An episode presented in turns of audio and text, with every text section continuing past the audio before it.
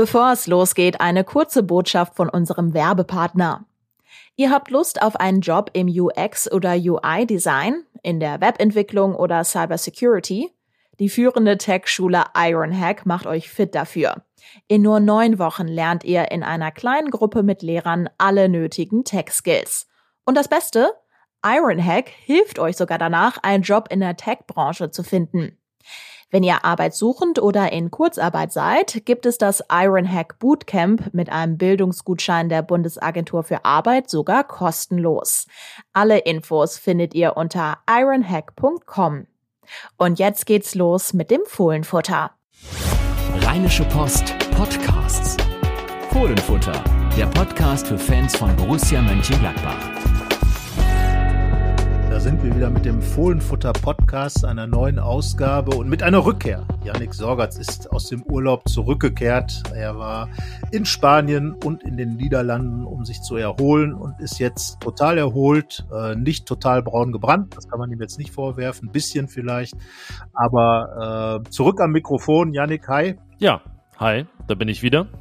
Genau, und ich, Carsten Kellermann, werde mich jetzt mit diesem Yannick Sorgatz, dem nicht braun gebrannten, aber wohl erholten, äh, unterhalten über. Aber jetzt mal, jetzt mal ein bisschen braun bin ich schon geworden. Es war halt, also ich war sehr weiß vorher, das war das Problem, ne? Weil ich so, den, den ah. Sommer, weißt du, mit, mit, Kind verbringt man dann ja dann erstmal viel Zeit im Schatten und so. Äh, aber jetzt gab es doch mal etwas Sonne, aber das, wie gesagt, ich äh, kam, kam von weit unten, was den, den Farbfaktor anging.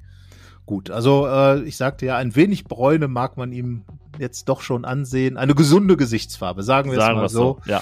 Bisschen rote Bäckchen auch. Nein, alles gut. Also, Janik, willkommen zurück im Podcast. Vergangene Woche ja Thomas Grulke äh, hat dich gut vertreten, haben über Bielefeld und Augsburg gesprochen und wir sprechen jetzt in diesem Podcast natürlich auch über die sehr, sehr, sehr bittere Niederlage beim FC Augsburg werden diese analysieren, werden sagen, warum und wieso diese Niederlage so ärgerlich, so schlecht und so schwierig ist. Ja, natürlich auch mal ein bisschen die Lage ordnen nach fünf Spieltagen. Das große oder das erste Fazit gibt es ja immer erst nach zehn Spielen, aber ich glaube, nach diesen fünf kann man schon das ein bisschen einordnen, denn äh, es ist ja auch die These zu vertreten, dass es ja auch ein sehr seltsamer Start einfach ist, weil Adi Hütter auch noch viele Probleme äh, mit sich herumträgt aus der Vergangenheit, nicht die er verursacht hat, sondern die eben Borussia Mönchengladbach schon einige Monate beschäftigen. Das hat man auch in Augsburg wieder gesehen und die große Frage ist, was davon werden wir gegen den BVB sehen? Denn das ist der nächste Gegner und natürlich aus,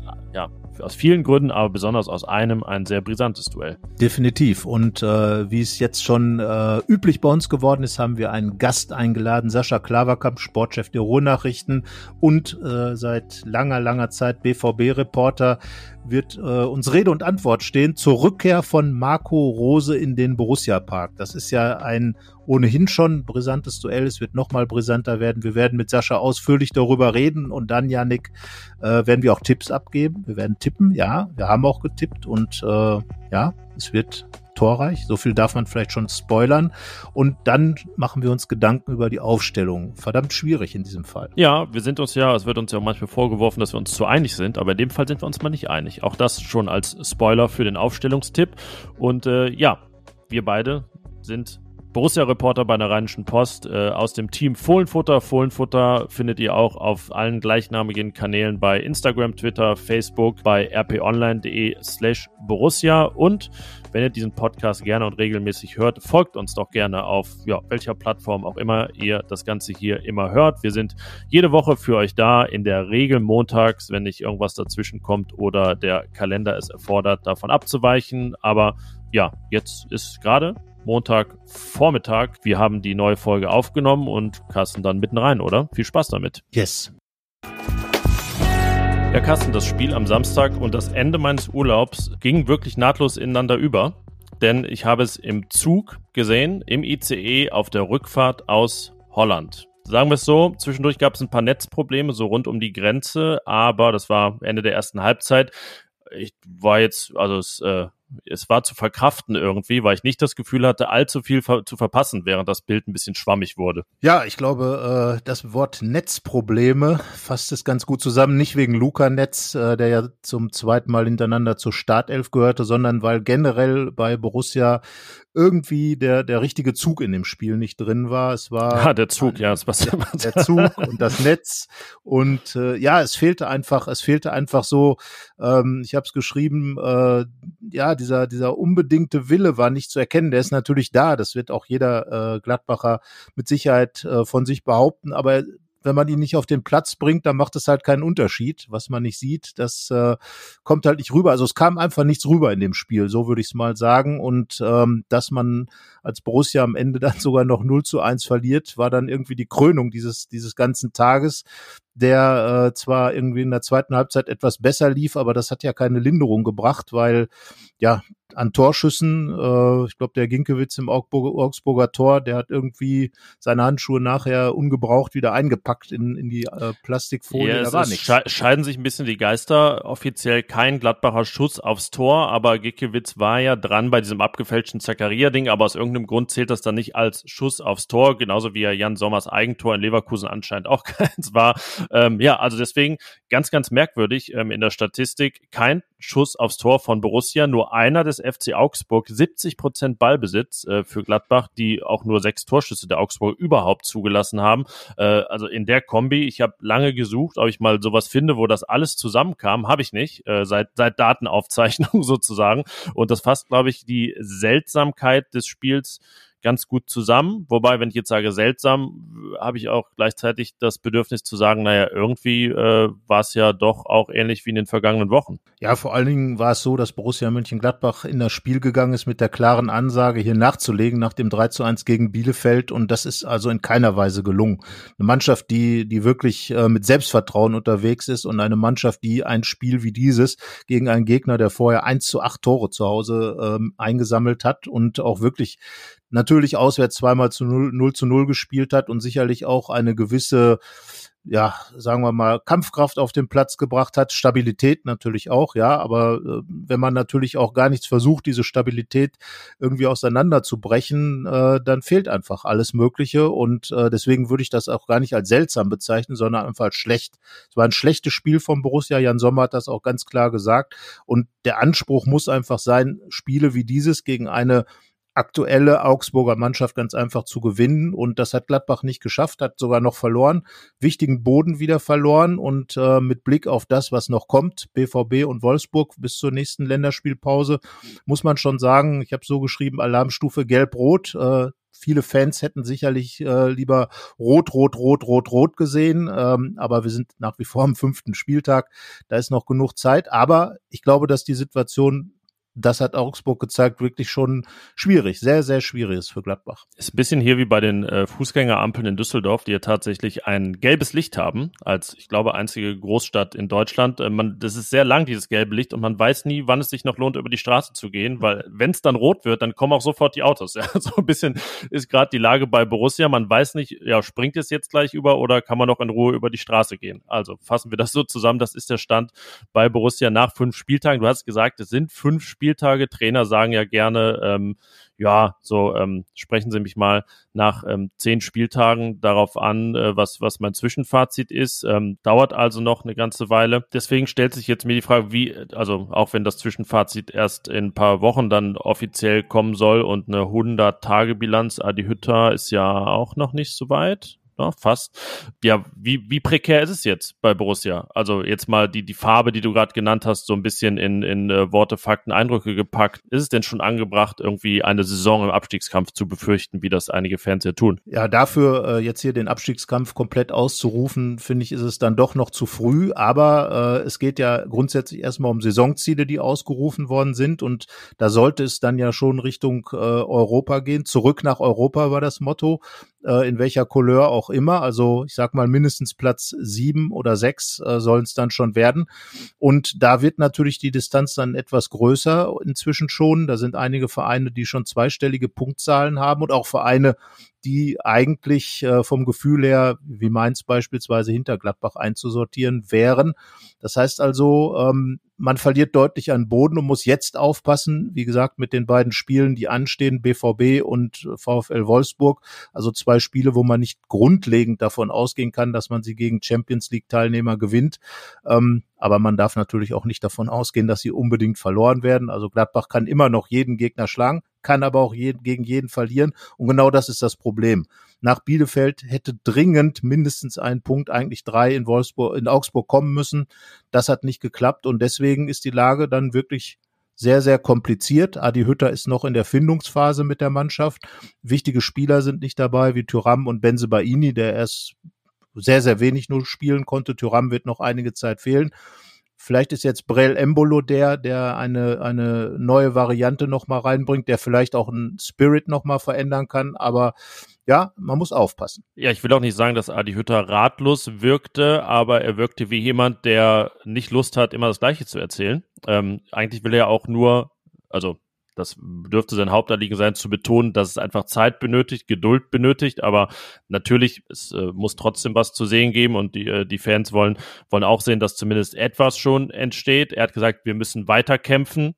Das war jetzt noch keine Durchhalteparole, aber ähm, naja, vielleicht ist es sogar ganz buchstäblich ein ganz guter Ansatz, dieses Weiterkämpfen, sich reinkämpfen, weil genau das, finde ich, fehlt hier auch ein bisschen in Augsburg, dieses, äh, ja, dieser Eindruck, dass das Spiel dahin plätscherte und dann irgendwann ja das Gegentor fiel in der 80. Minute. Also es war nie so dieser Ruck, der durch die Mannschaft ging. Es gab dann ein paar paar Wechsel, ähm, aber so viel eigentlich auch nicht bis bis zu dem Tor. Äh, zwei, nee, einen nur insgesamt, ja. Ähm, Hannes Wolf war zur Pause gekommen, ähm, aber dann finde ich, haben wir auch so Personalien wie Patrick Herrmann, der ja wirklich hochgelobt war nach dem Bielefeld-Spiel, weil er da das Ruder rumgerissen hat mit seinen Vorlagen, der kriegt es dann eine Woche später nicht hin, eine Flanke so punktgenau in die Mitte zu bringen, wie ihm das ähm, gegen Bielefeld gelungen war. Und das ist natürlich auch mal ein Problem, wenn die Leute, die, naja, sich dann ihre Chance erarbeitet haben, das ist jetzt Patrick Herrmann nur beispielhaft, es dann aber nicht schaffen, das in irgendeiner Form zu bestätigen. Ähm, und genau so sah es dann in Augsburg auch aus am Samstag. Ja, und das ist eben genau das große Thema, das Bestätigen. Lars Stindl hatte nach dem Spiel Bielefeld klar gesagt, dass es jetzt darum geht, auch mal Konstanz auf den Platz zu bringen, sowohl zu Hause als auch auswärts. Äh, dann fährt Gladbach nach Augsburg und dann kommt dieses Spiel zustande. Und ich glaube, das war wirklich ein Schlag ins Gesicht äh, vieler Fans, die jetzt gedacht haben, ja, jetzt kommt dann wenigstens ein bisschen was an. Und ich glaube auch, äh, du hast Adi Hütter angesprochen, wenn man ihm nach dem Spiel wir haben ja vor dem Fernseher gesessen, wir waren äh, nicht in Augsburg, sondern haben tatsächlich äh, vor dem Fernseher verfolgt und dadurch dann auch die Großaufnahmen von Adi Hütters Gesicht gesehen. Und ich glaube, ähm, das ist irgendwie so eine Situation, wo, wo irgendwie wie jemand, der einen, einen Vorhang beiseite zieht und da etwas sieht, was er eigentlich gar nicht sehen will.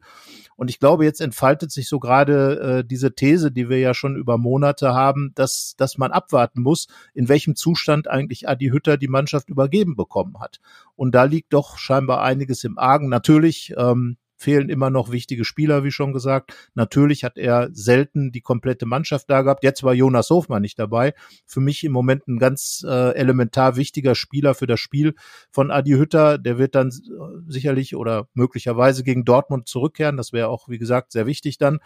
Aber insgesamt die Mannschaft, die auf dem Platz war, ein Patrick Herrmann, ein Hannes Wolf, ein Lars Stindl, äh, Alassane Player, der dessen Tor ja nicht anerkannt wurde wegen der knappen Abseitsposition und äh, all diese Spieler müssen in der Lage sein, eine Mannschaft wie den v, äh, wie den FC Augsburg zu besiegen.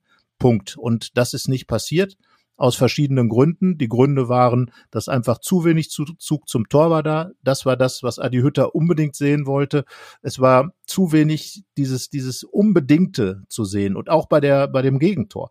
Dann tritt Nico Elvedi, der ansonsten ein ordentliches Spiel macht, so ähnlich wie Jordan Bayer bei Union Berlin, tritt dann über den Ball oder unterm Ball her und äh, eröffnet damit äh, Augsburg diese eine Torchance, die dann auch noch drin ist. Ähm, und, und wenn solche Dinge passieren, das ist ja auch etwas, wo man im Fußball sagen muss, äh, da ist Vorsicht geboten. Ja, auf jeden Fall. Äh, Thomas Gulke, unser Kollege, hat äh, einen Text geschrieben über die Schnitzer-Serie, die weitergeht. Und ähm, da ist uns, also gestern mit ihm dann länger darüber gesprochen und da ist uns aufgefallen, dass ja eigentlich bei, also klar, Fußball ist ein Fehlerspiel und so fallen Gegentore, aber ja eigentlich bei jedem Gegentor doch ein sehr auffälliger Fehler ähm, war oder in Leverkusen dann alles abgefälscht wurde und noch ein Borussia als, als letzter am Ball war. Das äh, zieht sich jetzt schon durch und ich fand offensiv, äh, wenn man das jetzt mal mit dem Unionsspiel vergleicht, wo der Gegner ja auch tief stand, die, der Ballbesitz ähnlich verteilt war und ja, der Gegner auch äh, über, über, sehr über diese Galligkeit kommt, wie der FC Augsburg.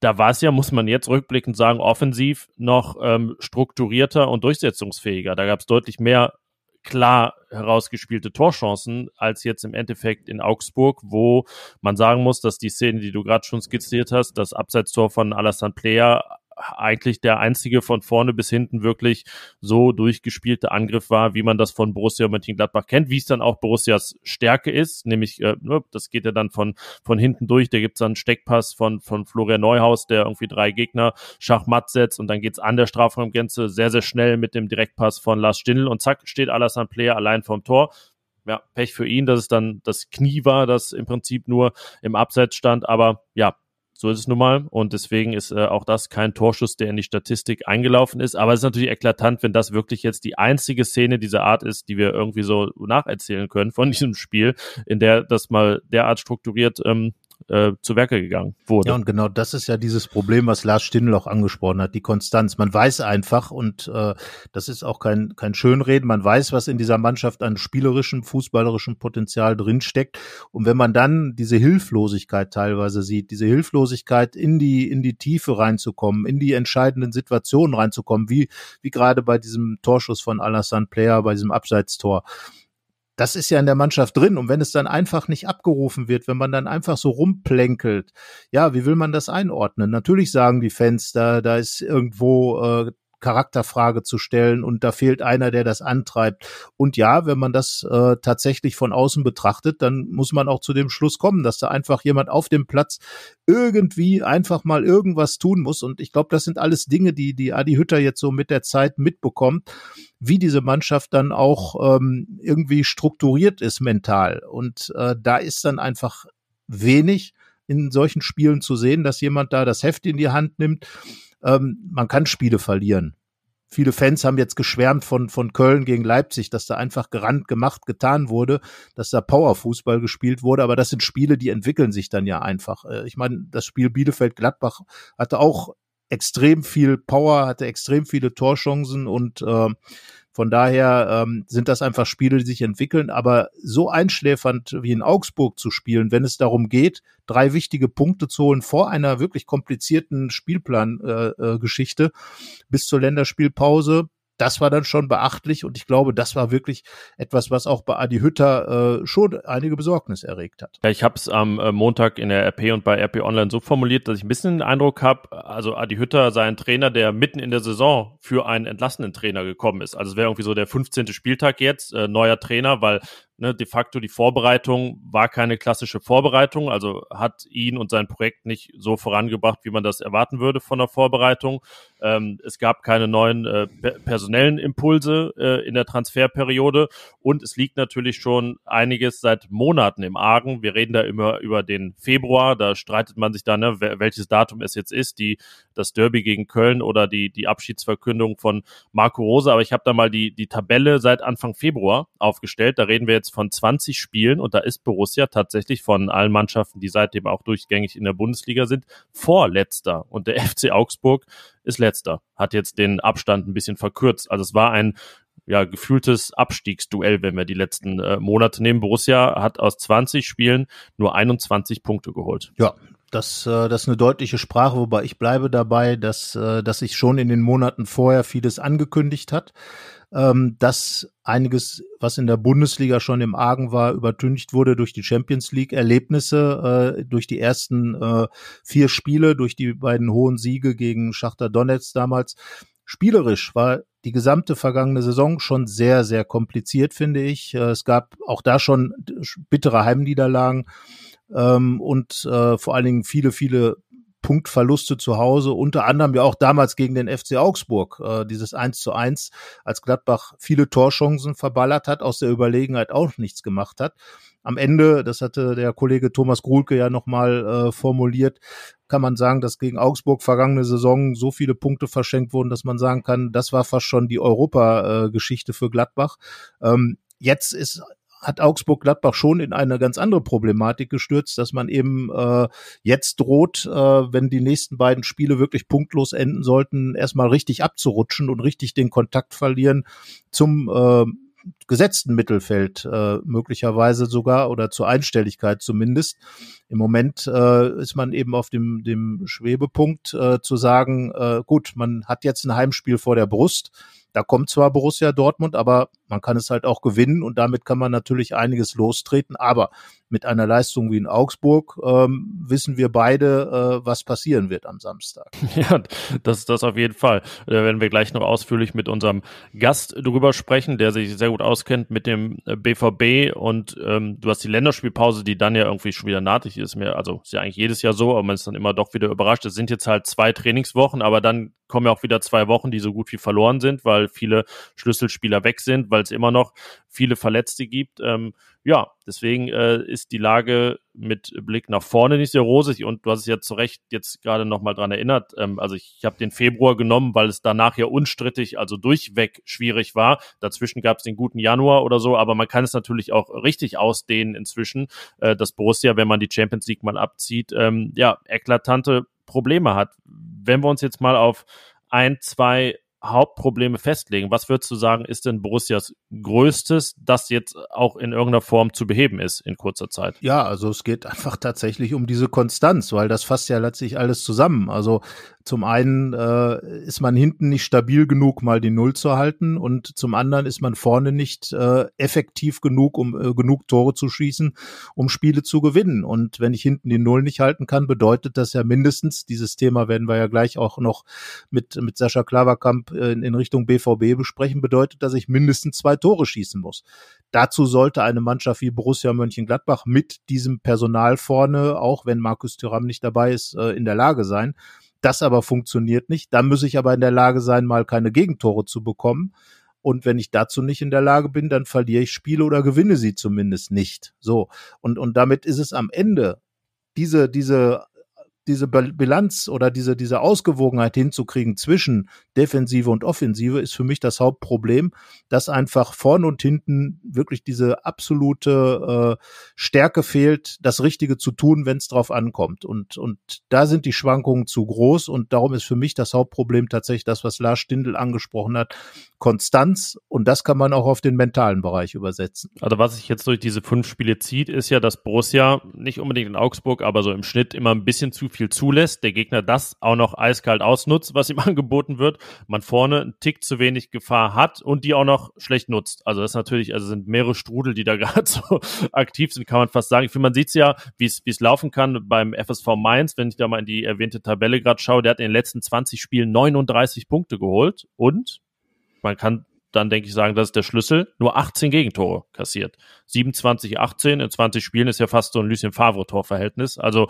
ja, wahrscheinlich auch, wenn jetzt alle darüber reden, dass äh, vorne die Durchschlagskraft fehlt, dass das irgendwie ein bisschen, bisschen bräsig im letzten Drittel immer aussieht. Ähm, wahrscheinlich ist der Schlüssel wirklich erstmal so ein Spiel wie in Augsburg zu Null zu spielen, den Punkt mitzunehmen, und damit dann auch in den nächsten Spiele so eine so ein Selbstvertrauen, die Gewissheit zu nehmen, okay, wir können das hinten und dann können wir uns ein bisschen ja äh, erleichterter und ruhiger um das vorne kümmern, weil hinten erstmal alles steht. Aber wenn man natürlich weiß, okay, dem Gegner reicht eine riesige Torchance oder eine gute Torchance, um das Spiel zu gewinnen, dann äh, kommt jetzt gerade diese Sicherheit vorne dann auch nicht zustande.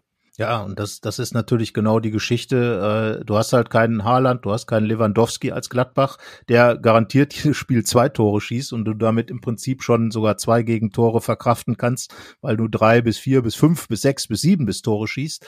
Ähm, das heißt also, man muss tatsächlich erstmal schauen, und Adi Hütter hat das ja auch schon angemerkt, dass so der richtige Knipser bei Borussia nicht da ist. Alassane Player knipst zwar, aber irgendwie immer aus dem Abseits heraus, von daher auch schon zwei Tore nicht anerkannt worden von ihm.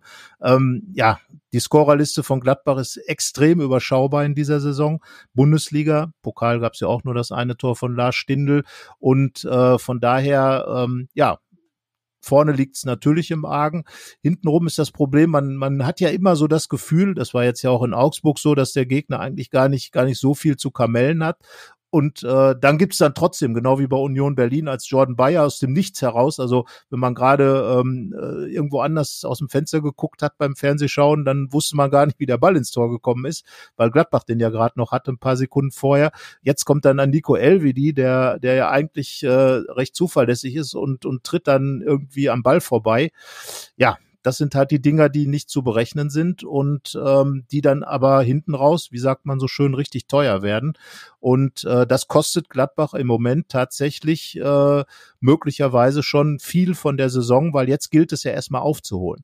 Es gilt aufzuholen, diese Mannschaft wieder in Struktur zu bringen. Das ist die Aufgabe von Adi, Adi Hütter gerade. Es geht nicht darum zu entwickeln, sondern erstmal, das habe ich da in meinem Kommentar zum Spiel auch geschrieben, erstmal überhaupt zu strukturieren, wieder ein, eine Form reinzubringen. Und äh, das muss er natürlich jetzt möglichst schnell hinkriegen, unter dem absoluten Druck, dass er auch Punkte braucht das ist genau die Situation und äh, von daher, äh, Adi Hütter, wir haben es schon, schon mal gesagt, äh, hat sich seine Aufgabe in Gladbach sicherlich anders vorgestellt. Andersherum ähm, macht einen richtig guten Trainer natürlich auch gerade aus, mit ähm, schwierigen Situationen umzugehen. Wie gesagt, in Frankfurt äh, 2018 hat er auch nach einem großen Turnier äh, fünf Punkte, äh, vier Punkte nach fünf Spielen, stand auch unten drin, hat auch ein 1 zu 3 kassiert in äh, Gladbach damals im fünften Spiel, hat dann äh, die Wende hinbekommen. Ähm, ja, mal schauen. Äh, Lars Stindl hat im Sportstudio gesagt, wenn sich die Geschichte wiederholt, nehmen wir es gerne, aber Dafür ja. muss Gladbach verdammt viel tun. Europa League Halbfinale wird aus gewissen Gründen ja schon schwierig, aber das ja. ähm, trifft es ja auch, dass, dass äh, da Adi Hütter nichts für kann, dass es nur keine Europa League oder gar keinen Europacup gibt in dieser Saison. Also ja, es wurde so ein gewisser Schnitt gemacht, als er anfing, aber man hat jetzt so nach den ähm, ja, knapp drei Monaten, die er da ist und diesen fünf Bundesligaspielen das Gefühl, dass er doch ähm, im Minus gestartet ist bei Borussia. Ja, und das ist, glaube ich, das, was ihm mehr und mehr auch bewusst wird bei der Arbeit mit der Mannschaft. Er hat halt äh, sicherlich auch drauf gesetzt, wenn die Stammkräfte zurückkommen, dass dann auch äh, diese Stabilität auf dem Platz zurückkehrt. Er hat jetzt gesehen, wo es im Argen liegt. Er hat es schon in Leverkusen gesehen, er hat es bei Union Berlin gesehen. Augsburg war ja so ein bisschen, äh, auch wenn es weitaus weniger spektakulär war als das Spiel bei Union Berlin, äh, ein ähnlich geartetes Spiel. Gladbach überlegen, Gladbach aber völlig harmlos, zu harmlos, der Gegner effektiv. Und äh, deswegen sind dann eben jetzt schon verdammt viele Punkte flöten gegangen und drei Spiele, null Punkte auswärts. Ähm, das ist dann auch schon mal ein Statement. Setzt natürlich die Mannschaft auch daheim unter Druck. Man hat ein Auswärtsspiel mehr durch dieses, dieses Doppelpack mit Leverkusen und Union Berlin.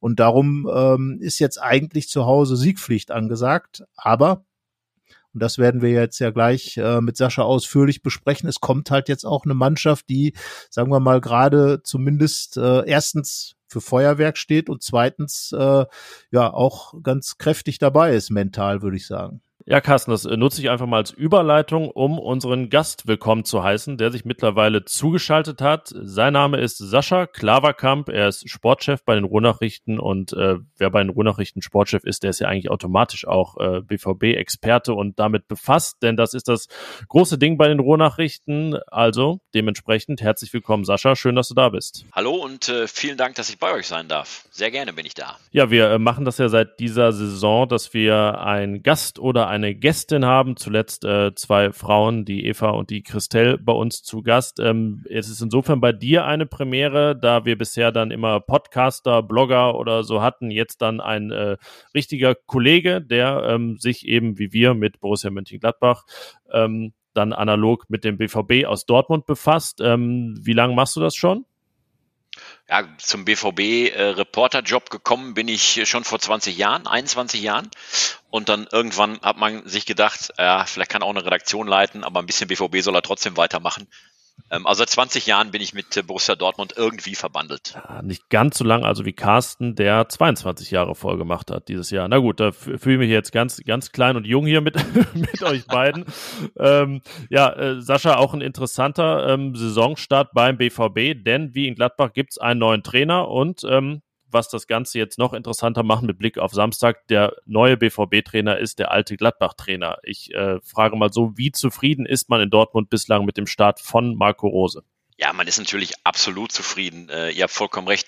der Trainer ist euch bestens bekannt, ist allen Gladbach-Fans natürlich bestens bekannt. Und ähm, hier in Dortmund ist man immer noch dabei, äh, ihn dann bis ins Detail kennenzulernen. Aber natürlich waren die ersten Wochen schon sehr verheißungsvoll. Er hat ja vorher versprochen, dass er einen sehr attraktiven, sehr aktiven Fußball spielen lassen möchte. Deswegen hat man ihn ja auch geholt, weil er das eben in Gladbach und in Salzburg schon genauso getan hat. Und dieses Versprechen hat er, Stand jetzt darf man das bilanzieren, absolut gehalten. Also die jüngsten Spiele habt ihr auch sicherlich alle noch vor Augen des BVB. Das ist eben wirklich ähm, spektakulärer Fußball mit Vollgas. Das will man in Dortmund sehen. Wir erinnern uns ja alle noch ähm, an die glorreichen Jahre unter Jürgen Klopp, wo Vollgas an der Tagesordnung war.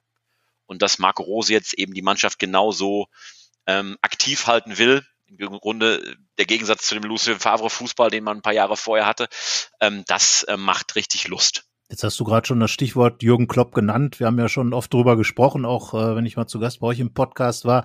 Ist denn jetzt dieser Marco Rose genau dieser Klopp-Klon, sage ich jetzt mal übertrieben und bewusst, äh, den sich die BVB-Fans, äh, den sich der BVB, den sich vielleicht auch Aki Watzke so lange gewünscht hat? Oder ist er jetzt irgendwie äh, Klopp reloaded oder wie, wie kann man das dann nennen?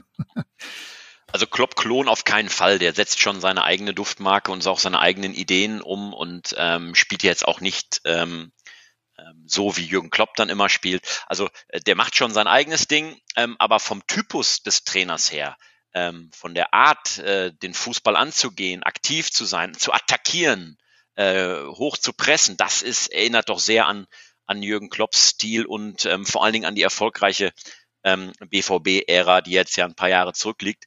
Ähm, aber was man sich äh, eben gewünscht hat seit Jürgen Klopp, ähm, man ist sich natürlich klar, dass es nicht einen Jürgen Klopp-Klon geben kann, weil der eben ähm, so einzigartig ist, auch natürlich Entertainer-Qualitäten hat und einen ganzen Verein mitreißen kann. Aber was eben ein Marco Rose schon geschafft hat, ähm, ist eben eine wirkliche Einheit zu formen. Das sieht man, glaube ich, auch auf dem Platz, die ähm, auch bei Rückständen entsprechend reagiert und die eine entsprechende Mentalität zeigt. Und das ist das, was vorrangig sein muss. Also Aki Watzke hat das vor ein paar Tagen, als Jürgen Klopp in Dortmund nochmal geehrt wurde für diesen neu geschaffenen British German Friendship Award. Ganz hölzernes Ding, aber netter Award.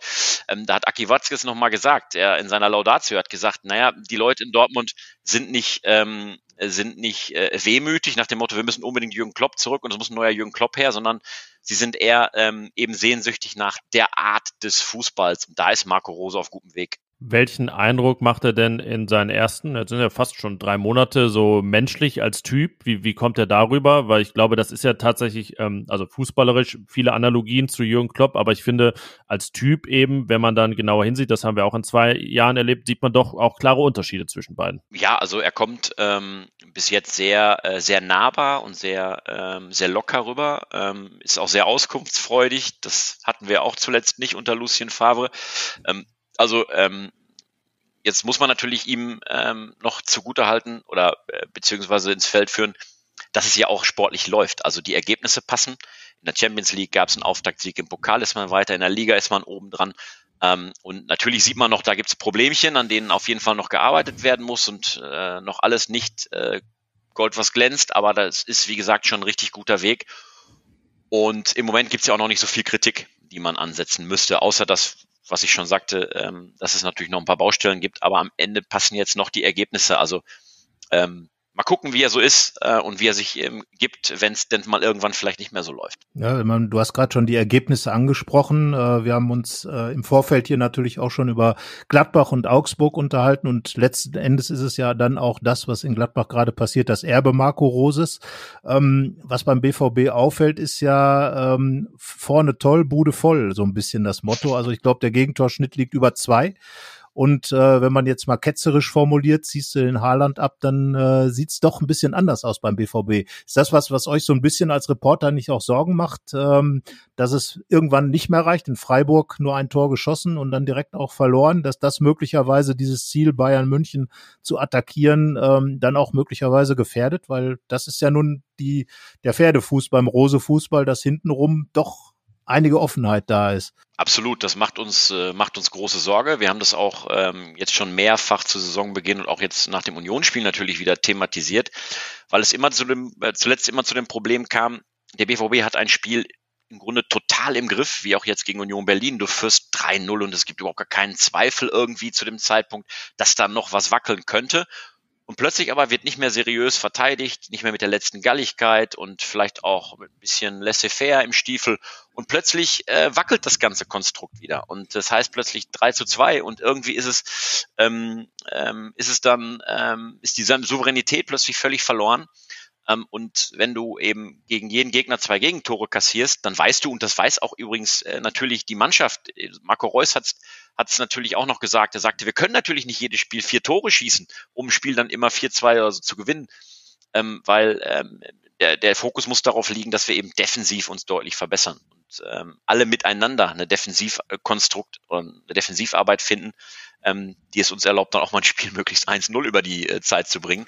Die wissen also auch genau, dass ähm, diese Ergebnisse, die sie einfahren oder die Punkte, ähm, den Blick nicht trüben darf darauf, wo eben echt noch gearbeitet werden muss. Und das ist eben die Balance noch zu finden zwischen Attacke und Stabilität. Das Risiko ist natürlich klar. Du hast es gerade schon zu Recht gesagt, Carsten, äh, diese, dieser rose Fußball, ähm, birgt natürlich auch das Risiko, dass du ausgekontert wirst und das müssen sie in Also die Baustellen, die es gibt, sind ähnliche, wie sie es in Gladbach waren. Das Gladbacher Problem, würde ich mal sagen, man führte da nicht hoch genug vergangene Saison. Dann äh, gab es tatsächlich viele, viele Punktverluste, 29 nach Führung. Ähm, das war ja das, sage ich mal, eklatanteste Problem. Und ein großer Unterschied ist natürlich dann ähm, macht Union am Sonntag den Anschlusstreffer und ein paar Minuten später, also gefühlt im Gegenzug, schießt Erling Haaland ein Tor. Ja, es ist ganz schwer, es bildlich zu beschreiben, was das, also was es für ein Ding war. Sehr, sehr krumm, irgendwie eine Banane da über den Torwart in äh, einer Bewegung, die auch wieder nur er eigentlich so hinbekommt. Das ist selbst, selbst Robert Lewandowski schießt so Tore nicht. Die sind immer ein bisschen cleaner, aber er schießt dieses Tor und ist dann natürlich der Mann, der dieses Spiel entscheidet. Ähm, wie groß ist diese Abhängigkeit wirklich von Erling Haaland? Weil Carsten hat es ja auch gesagt, das Spiel, wo er dann nicht trifft, meine ich, in Freiburg, ähm, das geht dann verloren. Ähm, also ja, muss man sagen, okay, wenn er 40 Tore schießt, dann wird es halt klappen, irgendwie die Bayern vielleicht zu ärgern. Wenn er nur 32 schießt, sind es schon zu wenige. Ja, also die Abhängigkeit von Erling Haaland ist natürlich groß, ganz klar. Nicht nur aufgrund der Zahl der Treffer und der äh, quasi Versicherung, dass du weißt, wenn der Junge vorne spielt, dann schießen wir auf jeden Fall ein irgendwie.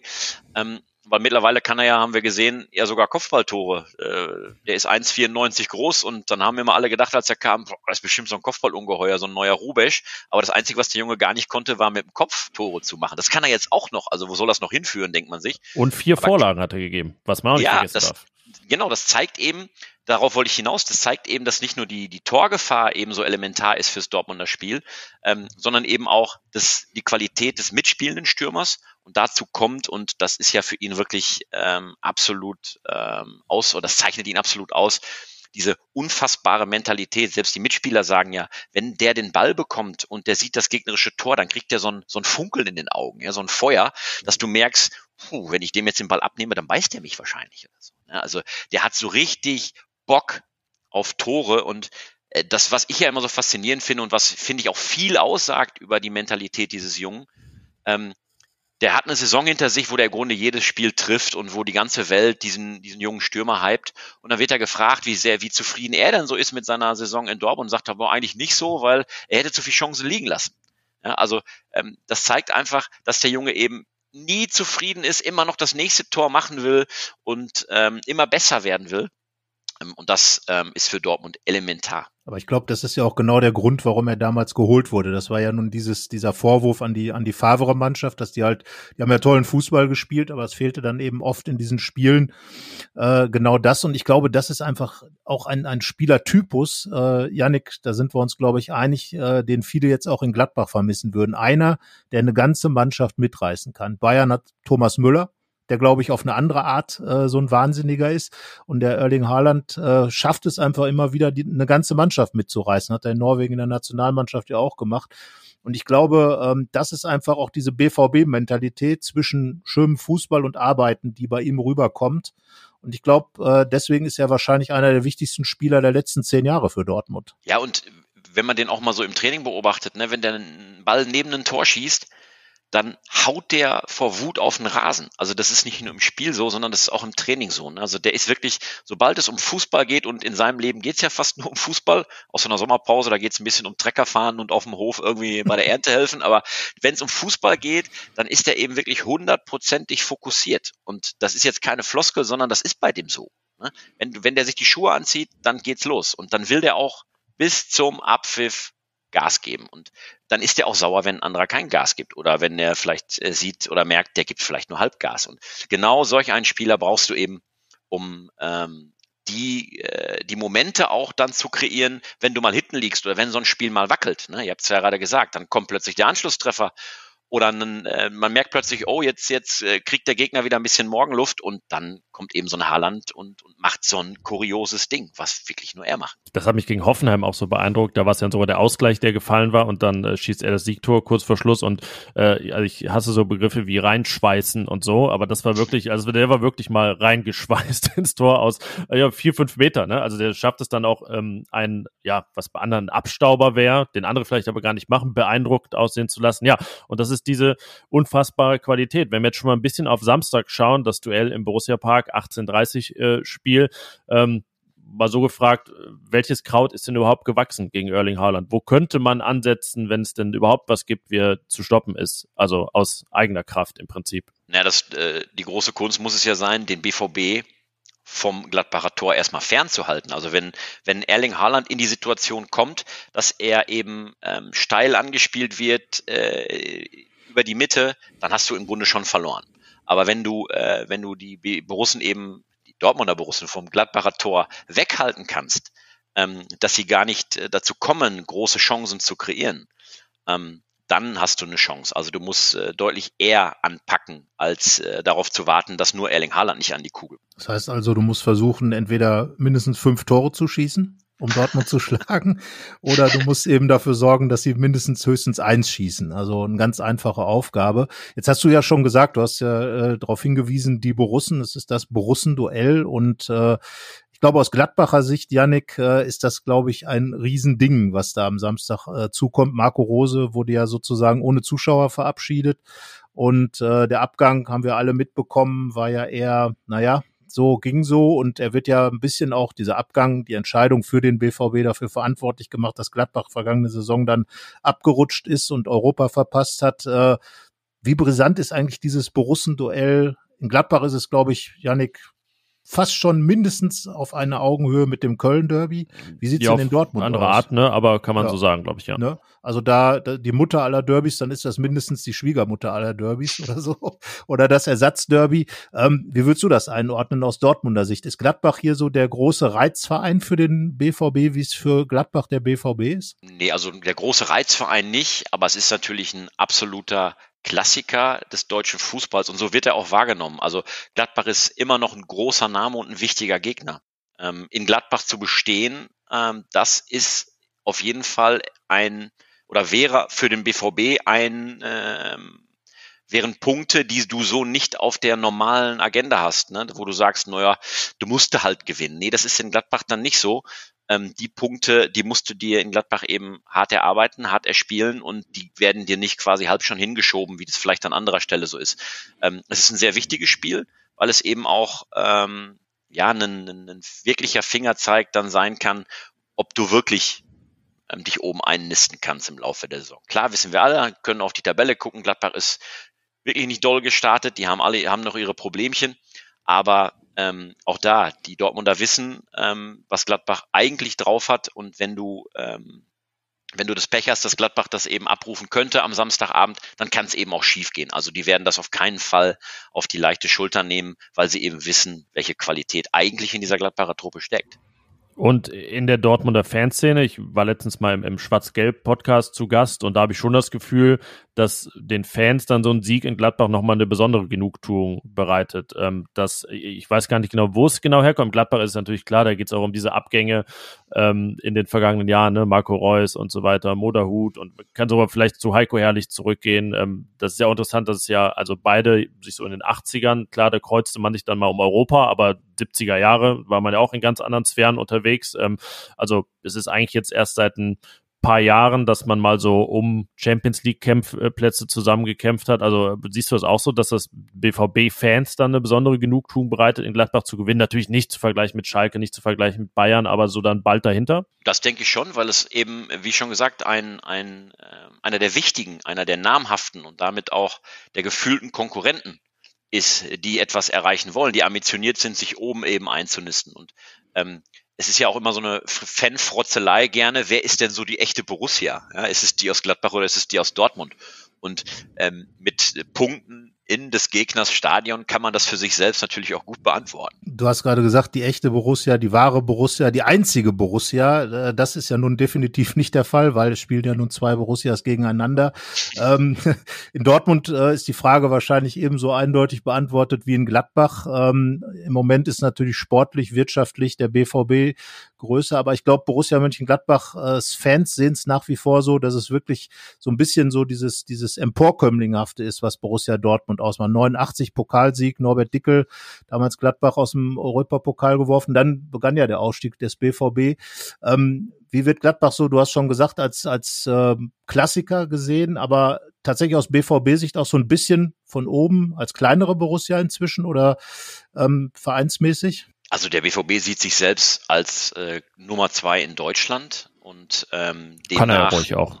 Also ja und äh, also demnach auch als ähm, als die Nummer eins unter den Borussias. Aber man hat schon wahrgenommen, dass in Gladbach in den letzten Jahren eben auch was entstanden ist und dass da ähm, Potenzial gereift ist. Und natürlich guckt man dahin und ähm, hat ja auch nicht umsonst den, den Trainer aus Gladbach geholt. Ja, also ähm, man sieht schon, dass da in Gladbach was bewegt worden ist und dass dann Konkurrent eben auch ähm, ähm, herangewachsen oder zurückgekommen ist. Ihr habt gerade über die große Gladbacher Ära gesprochen, äh, zurückgekommen ist, von dem dann womöglich in den nächsten Jahren auch zu erwarten ist, dass er den BVB ärgern könnte. Und da guckt man natürlich genau hin. Und nochmal aus, aus Fansicht, natürlich ist ein Sieg in Glatt, wäre ein Sieg des BVB in Gladbach, wenn er denn äh, gelänge, für die Fans ähm, eine verdammt gute Nummer, weil eben Gladbach, äh, unabhängig davon, wo sie jetzt im Moment stehen, ähm, als Konkurrent oben um die oberen Europapokalplätze wahrgenommen. Ich habe die Namen schon aufgezählt, Reus, Dahut, Herrlich und so weiter. Marco Rosa hat im Februar direkt auf seiner ersten Pressekonferenz nach der Abschiedsverkündung gesagt, er wird keinen Spieler mitnehmen nach Dortmund. Sprich, in diesem Transferfenster kommt ja bald schon das nächste Transferfenster. Damit, äh, also müsste er da kein Versprechen mehr halten. Mal salopp gefragt, äh, wer wird denn der nächste Gladbach-Spieler der zum BVB wechselt. Puh, darüber habe ich mir noch keine Gedanken gemacht. Ähm, Im Moment hat sich der BVB eher Gedanken gemacht, wie er dann sich frisches Geld besorgen kann, was er jetzt hinbekommen hat durch die anvisierte Kapitalerhöhung. Da kommt dann äh, viel neues Geld erstmal in die Kasse, aber ähm, da wird die Transferkriegskasse dadurch nicht sehr groß gefüllt sein, obwohl sie sich 86,5 Millionen Euro neues Geld an der Börse holen, ähm, weil eben viel für Corona ähm, Minus verbraucht wird und ähm, paar Rücklagen, falls es denn mit ähm, geminderten Zuschauereinnahmen etc. und sonstigen Einnahmeausfällen noch weitergehen sollte. Also groß investieren äh, in, in, richtig krasse Transfers wird der BVB äh, im Winter definitiv nicht. Im nächsten Sommer sieht es da vermutlich anders aus, wenn so ein, ähm, wenn so ein Erling Haaland dann äh, gehen sollte ähm, oder vielleicht noch andere Borussen plötzlich ähm, große Begehrlichkeiten wecken. Jude Bellingham muss man sich natürlich, muss man auch kein Prophet sein, dass da im Sommer Angebote kommen werden von der Insel und vielleicht auch aus Spanien. Ähm, dann kann es natürlich anders aussehen, aber ob da jetzt Gladbach das vorrangige Ziel sein wird des BVB, das weiß ich nicht. Also es ist ja beim BVB äh, ähnlich wie in Gladbach jedes Jahr dann das gleiche Thema, wer geht und es ist auch klar, bei wem das ein Thema sein könnte. Du hast jetzt gerade schon Bellingham genannt, der ist quasi neu in der Riege so, ähm, spielt jetzt aber auch erst sein zweites Jahr beim BVB. Gibt es denn die Perspektive für Dortmund, ähm, dieser Spirale irgendwie mal zu entrinnen, dass also immer irgendwie Spieler noch größer werden und dann wird diskutiert, äh, gehen sie, wann gehen sie, für wie viel gehen sie und letztendlich gehen sie auch für viel Geld, dann werden neue geholt, die den gleichen Weg machen.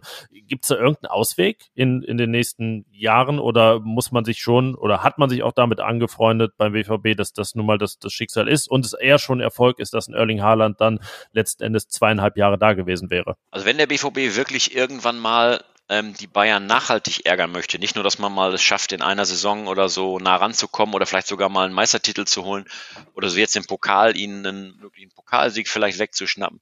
Ähm, wenn man wirklich nachhaltig das Bayern-Niveau an packen will, dann muss man eben genau dieses Level erreichen, dass du Spieler, die ähm, herausragend sind, auch auf europäischem Niveau, dass du die dann halten kannst. Das kannst du aber nur, wenn deine wirtschaftlichen Rahmenbedingungen entsprechend die Dimension erreichen, die es bei anderen Spitzenclubs, ähm, ob in England an der Spitze oder eben bei Bayern, dann gibt. Und das ist eine Voraussetzung, die echt schwer zu erfüllen ist, ähm, weil das natürlich beim, beim Beispiel Bayern zum Beispiel, das ist ja äh, über Jahrzehnte quasi gewachsen, mit Erfolgen gewachsen, mit dem ständigen Spielen in der Champions League gewachsen, dann zuletzt ähm, dass man dieses Level erreicht hat. Und da ist der BVB schon noch ein Stück entfernt und wird, ähm, ähm, wird mit dem Problem, dass du, dass du Spieler, die dann den Durchbruch schaffen, die Begehrlichkeiten wecken, ähm, abgeben muss, das wird sich sicherlich noch ein paar Jahre hinziehen, weil dieses Level hast du einfach als BVB noch nicht, dass du Spieler auch halten kannst, obwohl du ein Angebot bekommst über äh, vielleicht für Haaland, dann ist es im Falle Haaland dann eine festgeschriebene Ablöse, aber ähm, das wirst du wirst du nicht hinkriegen.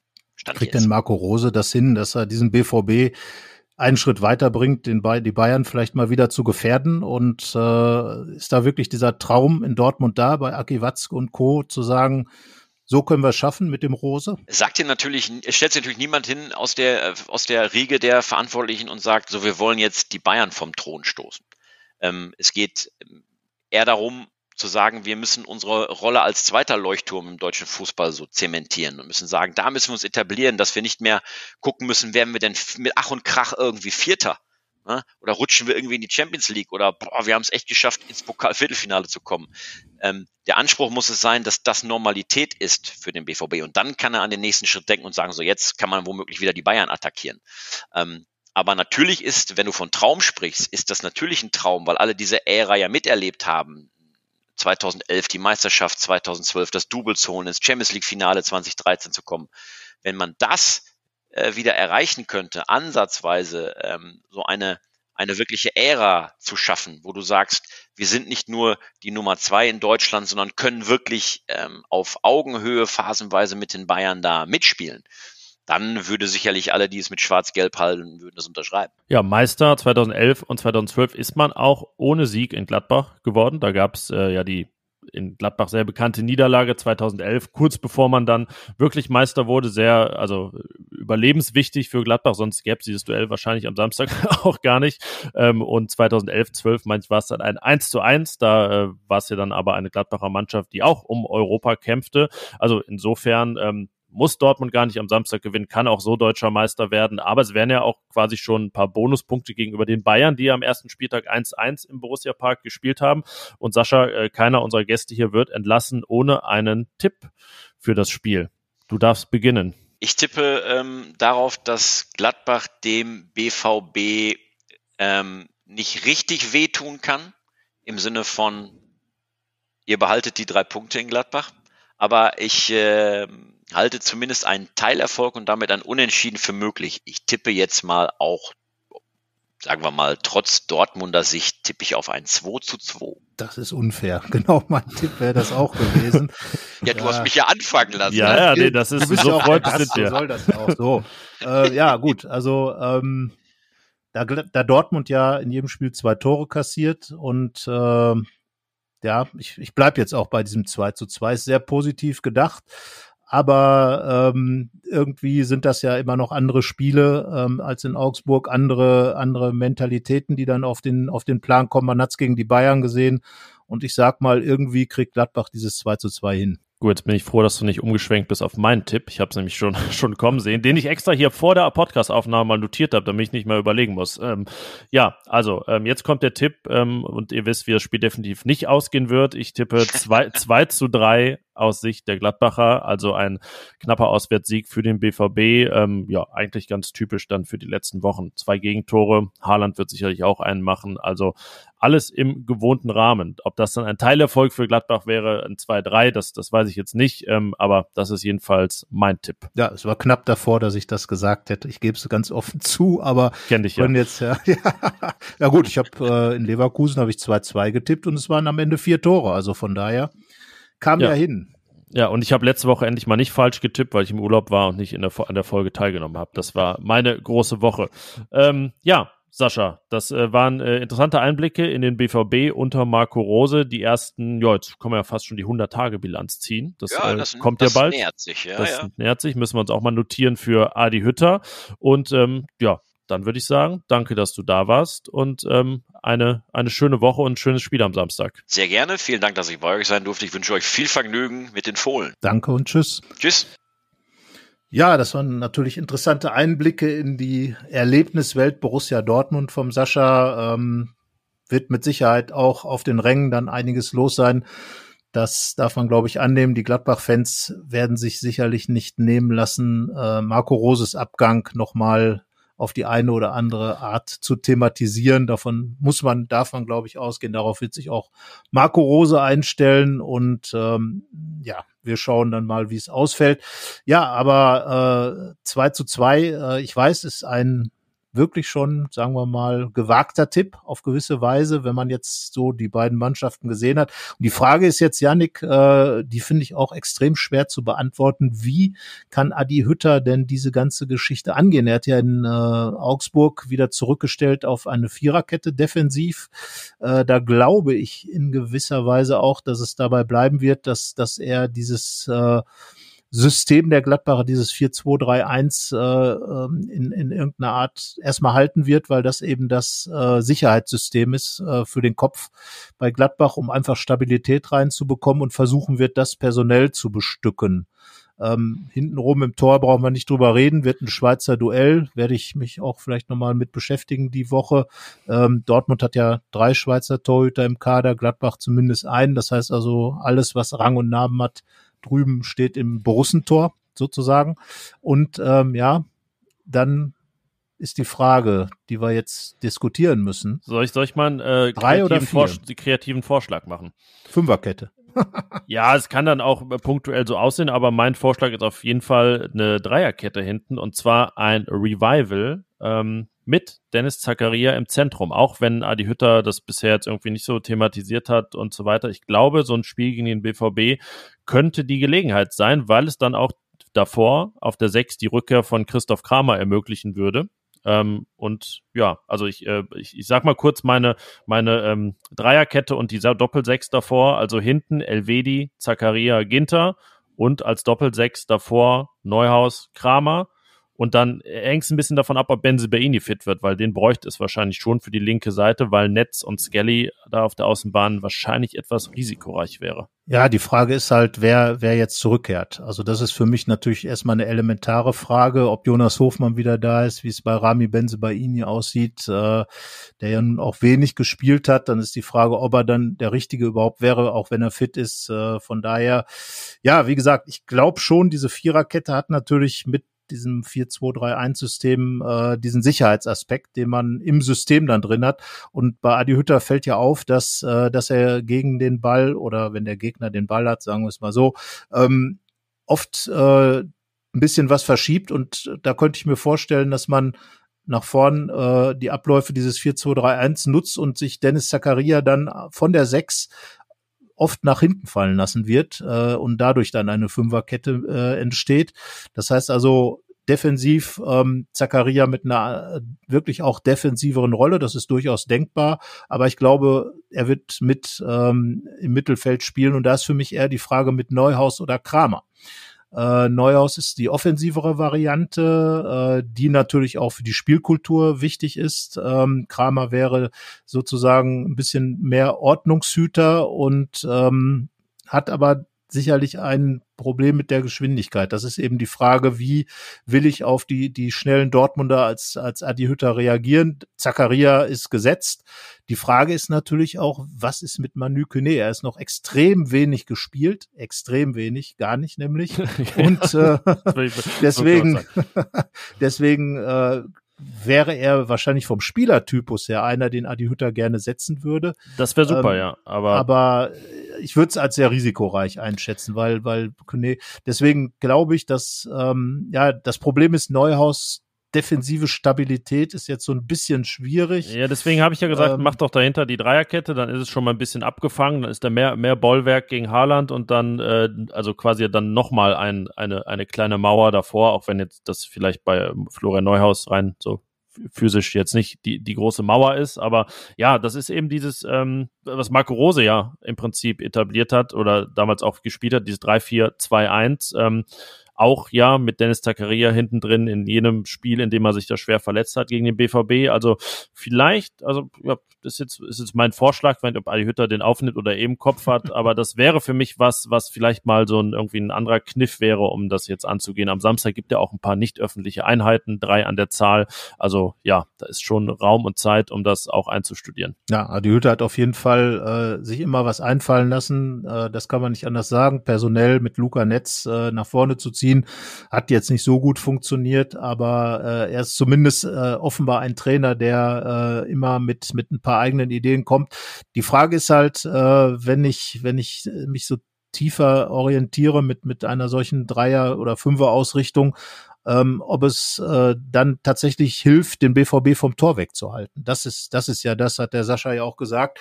Und da ist eben die Frage, ob es nicht äh, äh aus Adi Hütters Sicht, der ja ohnehin relativ offensiv denkt, ähm, der Ansatz wäre, Dortmund weiter vorne zu binden, dort wie gegen die Bayern ja auch äh, Ballgewinne zu initiieren und äh, dann eben dieses schnelle Umschaltspiel ähm, auf den Platz zu bekommen. Ähm, klar, da war natürlich noch Stefan Leiner dabei, der ja auch dann am Tor gegen die Bayern beteiligt war. Und ich glaube, dass Dortmund tatsächlich über Geschwindigkeit äh, anfällig ist äh, im hinteren Bereich. Und, und darauf wird Adi Hütter den Fokus legen und versuchen, möglichst viel Geschwindigkeit vorne reinzubringen. Äh, Passgeschwindigkeit mit Lars Stindl und äh, Jonas Hofmann, wenn er wieder fit ist.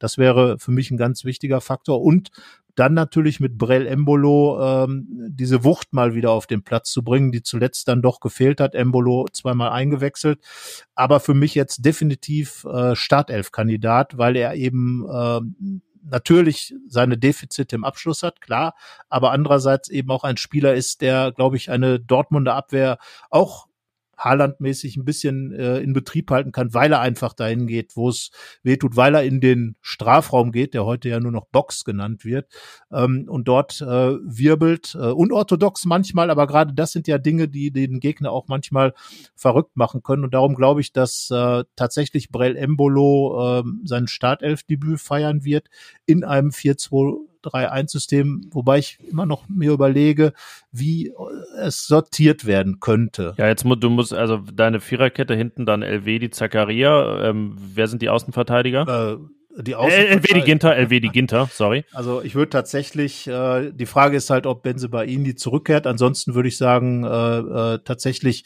Skelly und, ähm, und Jordan Bayer, der defensiv seinen Job machen kann. Er hat ja auch Geschwindigkeit. Das hat Adi Hütter ja auch herausgestellt. Davor dann, ja, es ist schwierig. Äh, Neuhaus oder Kramer mit Zakaria. Also Zakaria für mich gesetzt. Ähm, ich glaube ja mittelfristig, dass es auch auf einen, äh, einen Einzelsechser hinauslaufen wird, aber nicht jetzt gegen Dortmund, wie gesagt. Und da könnte ich mir schon eine Rückkehr von, von äh, Christoph Kramer vorstellen, weil er dann doch etwas mehr defensive Stabilität bringt und davor dann ja, wie würde ich es organisieren? Ich würde wahrscheinlich gucken, ich will äh, Hofmann auf dem Platz haben, dann kann man sich Stindel gut vorstellen äh, und ähm, Embolo. Und da ist die Frage, wie, wie organisiert man es? Ob man vor dieser Doppelsechs äh, vielleicht sozusagen so eine Art äh, Umschaltspieler nochmal einbaut, eine doppelte Zehn oder eine Acht und davor ein Zehner und dann die Spitze. Ja, so in der Art. kommen, wir, kommen wir mit äh, elf Spielern aus? Das ist die Frage. äh, es sollte so sein. Ich muss mir das mal aufschreiben. Also ich würde auf jeden Fall ähm, Viererkette mit Doppelsechs, davor dann ähm, Lars Stindl, Jonas Hofmann, ähm, tatsächlich auch Florian Neuhaus, weil er eben Geschwindigkeit hat äh, und ähm, dann würde ich noch dazu nehmen. Ich, glaube, das geht Brell nicht Embolo. Ja, aber wer ist denn dann im 4-2-3-1 links? Hofmann. Hof, aber, äh, ja, Hofmann aber, aber und Neuhaus kommt dann auf die Halbposition. Die, die sind dann ein bisschen eingerückt als sozusagen als Achter. Okay, ein so ein bisschen asymmetrisches 4-2-3-1. Genau, so sieht's aus. Okay, ähm, dann, dann mache ich mal mein 3-4-2-1 fertig, ja? Ja, ähm, also äh, habe ich ja jetzt also gerade schon da äh, gesagt, also wenn Benze Baini fit ist, äh, Benze Baini links, rechts Skelly Ähm, ich glaube dann, wenn Benzebaini ausfällt, Skelly links, Bayer rechts ähm, und dieses die der 2-1, das Dreieck vorne, ähm, Stindl und Player auf der hängenden Position oder als als Zehner, weil ich glaube, dass äh, Player dann doch mehr zugutekommt, wenn er dann auch ähm, ja mehr aus der Tiefe kommen kann und dann eben als Brecher vorne drin Brill Embolo. Da sind wir uns definitiv einig. Äh, ja, Player ist natürlich immer noch eine Alternative. Spielstark äh, wäre sicherlich dabei, wenn Jonas Hofmann äh, aus, nicht, noch nicht wieder fit sein könnte. Also äh, definitiv immer eine Alternative. Ähm, hat jetzt, ja, gegen Dortmund ähm, ist eben die Frage, äh, wenn ich von hinten raus schon mal Speed machen will, ob dann eben Neuhaus der sein könnte. Mal gucken, wer jetzt so eine Idee einfach. Aber der Speed mit Ballen dann, ne? Also der, er ja, macht ja, den, ja, den, Ball schnell. So. Man macht den Ball schnell, genau. Und äh, dann eben Brell Embolo einzusetzen. Und dafür braucht man dann eben, sind, sind dann ja Neuhaus, äh, Stindel und äh, Hofmann eben prädestiniert für und ähm, von daher versuchen kann man das auf jeden Fall. So, es wäre ein bisschen mittiger zentriert als im klassischen 4-2-3-1, aber denke ich mal, äh, dass Dortmund gerade auch über das Zentrum anfällig ist, äh, weil da die Geschwindigkeit, wenn Mats Hummels wieder spielt, ist, hat sicherlich ein sehr, sehr gutes Stellungsspiel, aber Speed ist jetzt nicht seine allererste Stärke. Nein, vielleicht sein Lieblingsfilm, auch das wissen wir nicht, aber ähm, ja, jedenfalls nicht seine Stärke. Ich weiß gar nicht mehr bei Speed, welcher Teil ist der mit dem, mit dem Bus? Dem Bus und Schiff gibt's, ne? Der erste Teil ist der Bus. Der Bus, okay. Ja, ja du bist ja, bist ja cineastisch begabter ja. als ich. Äh, das, äh, ja, der Bus, der nicht anhalt, der nicht unter 50 Meilen, glaube ich, fahren darf. Ja, so. genau. Ja. So viel habe also, ich auch mitbekommen. Ja, also 50 Meilen äh, Stiefel oder das äh, sind das äh, 100 Meilen Stiefel sollte Gladbach auf jeden Fall gegen Dortmund anhaben, um um das zu tun, was was Sascha auch gesagt hat und das ist eigentlich völlig egal, welches System Adi Hütter spielt und ich glaube, das ist auch nicht das Problem, das System. Also Gladbach kann verschiedene Systeme spielen, sondern es geht einfach darum, diese fußballerische Qualität und diese Mentalität auf den Platz zu bringen, die Qualität in Effektivität umzusetzen. Ja, äh, ist, heutzutage äh, nennt man das ja, wenn wir jetzt Unternehmensberater werden, das Mindset. Auf das kommt es dann an.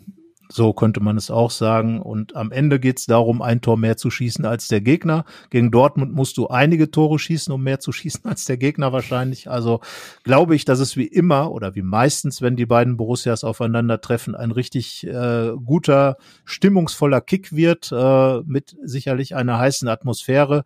Und ähm, ja, dann äh, vielen Toren, glaube ich schon, also Minimum vier. Gab's da mal 0-0? Ja, gab's auch. Äh, ja, ich habe hab aber jetzt in die Statistik jetzt nicht explizit reingeschaut, aber äh, jeder spielt mal 0-0, oder? Ja, aber nein, ich meine die beiden gegeneinander. Ist das ja, ja, so ein Spiel, äh, wo es das Es gab ja auch Zeiten, in, äh, wo es nicht ganz so interessante Spiele waren. Aber in den letzten Jahren war es immer meistens zugunsten des BVB, aber immer doch Fußballspiele, in denen eine Menge los war. Also von daher Jetzt musst du gerade, ich bin gerade in der Liste und es gab. Das habe ich mir gedacht, deswegen überbrücke ich. Ja, ja, deswegen überbrücke ich gerade, das ist wieder, ähm, ah, ja, Fohlenfutter googelt. Mein Gott, ja, es kommt gar kein 0-0, ich bin ja schon 1998. Man darf, man darf auch mal googeln. Da, 94, 1994. Na also.